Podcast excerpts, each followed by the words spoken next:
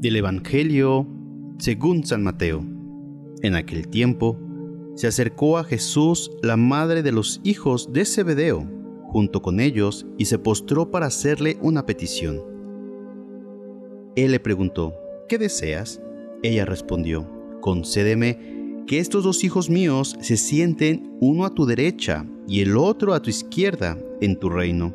Pero Jesús replicó, ¿no saben ustedes lo que piden? ¿Podrán beber el cáliz que yo he de beber? Ellos contestaron, sí podemos. Y él les dijo, beberán de mi cáliz, pero eso de sentarse a mi derecha o a mi izquierda no me toca a mí concederlo. Es para quien mi Padre lo tiene reservado. Al oír aquello, los otros diez discípulos se disgustaron contra los dos hermanos, pero Jesús los llamó y les dijo, Ya saben que los jefes de los pueblos los tiranizan y que los grandes los oprimen. Que no sea así entre ustedes.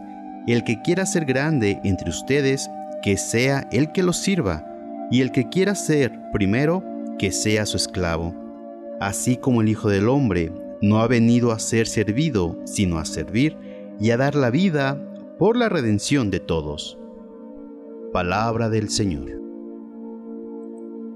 En el Evangelio se encuentran algunos rasgos no muy favorables en el Evangelio se encuentran algunos rasgos no muy favorables a Santiago, como su hermano Juan aparece ambicioso en la escena de hoy, buscando grandeza y poder. Mateo pone la petición en labios de la madre de ambos, Salomé, pero ellos no estarían lejos de eso, para irritación de los demás apóstoles que también hubieran querido pedir lo mismo. En el oficio de lectura se nos propone una homilía de San Juan Crisóstomo sobre los dos hermanos y su destino de sintonía con Cristo en el camino de la cruz.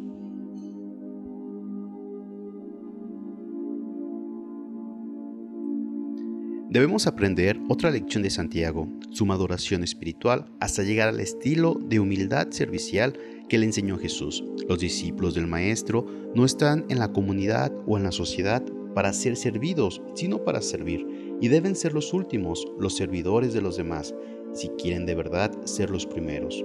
Por temperamento, Santiago era más bien impetuoso. Cuando un pueblo de Samaria no quería acogerlos, a él y a su hermano querían hacer bajar fuego del cielo sobre aquella región, y Jesús tuvo que calmarlos. Eran en verdad los hijos del trueno. En el Evangelio hemos visto en él otro defecto, la ambición, el deseo de ocupar los primeros lugares. ¿Qué actitudes antievangélicas deberemos nosotros corregir para ir adquiriendo la mentalidad y el estilo de vida de Cristo Jesús? ¿Somos violentos como los hijos del trueno, o ambiciosos, o interesados? Este proceso de maduración es la mejor peregrinación y camino que podemos emprender los patrocinados por Santiago, como el que tuvo que dejar atrás las miradas de prestigio y de poder para pasar a otra actitud de servicio y testimonio. También nosotros debemos ir madurando en nuestro seguimiento de Cristo. Y que la bendición de Dios Todopoderoso, Padre, Hijo y Espíritu Santo, desciendan sobre ti, tu familia y te acompañe para siempre. Amén. Si te gustó esta reflexión, te invito a suscribirte al canal, darle clic a la campanita y compartirlo para que más escuchen y mediten la palabra de Dios.